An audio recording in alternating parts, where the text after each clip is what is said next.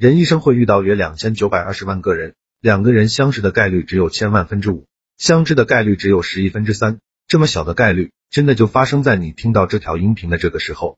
那么我们就算是正式互相认识了。我给听到这条音频的朋友送一份礼物，是一本书，书名叫做《回话的技术》，提升口才，提升情商，效果比较好，帮助每个不会说话的人更好的和这个真实的社会相处。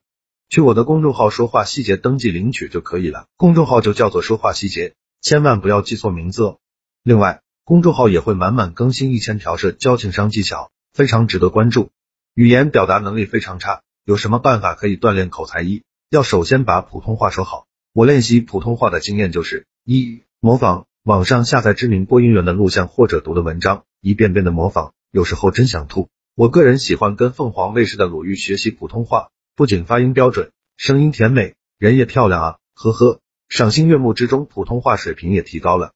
二读报纸，狂读，先慢读。再快读，再慢读，每个字都要读清楚。三，平时说话的时候坚持用普通话，注意自己的发音，纠正地方方言里的顽疾。总之，不断的坚持不懈的向普通话靠近，相信总有一天你会惊异于自己的进步。说一口好英语固然让人羡慕，说一口地道的普通话，我们也会获益匪浅。二，注重积累。我以前经常感觉无话可说，后来经过别人点拨，自己看书研究技巧。不过这个值可意会不可言传，有兴趣的朋友自己可以找找。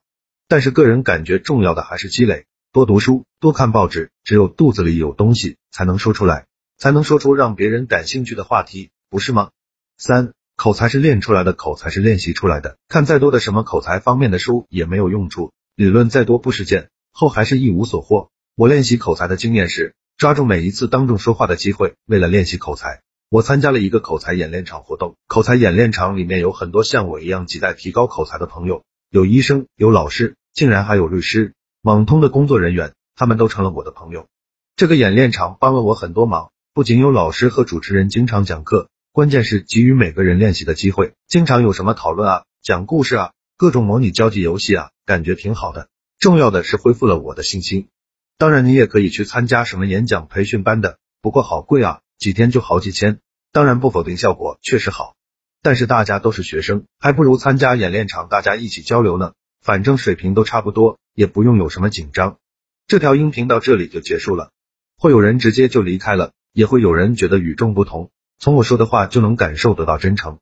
那么愿意继续保持缘分的朋友，去我的公众号免费领一本书，帮你提升说话、情商和口才。我掏钱买书送给大家，你去登记了，我就想办法寄给你。公众号名字叫说话细节。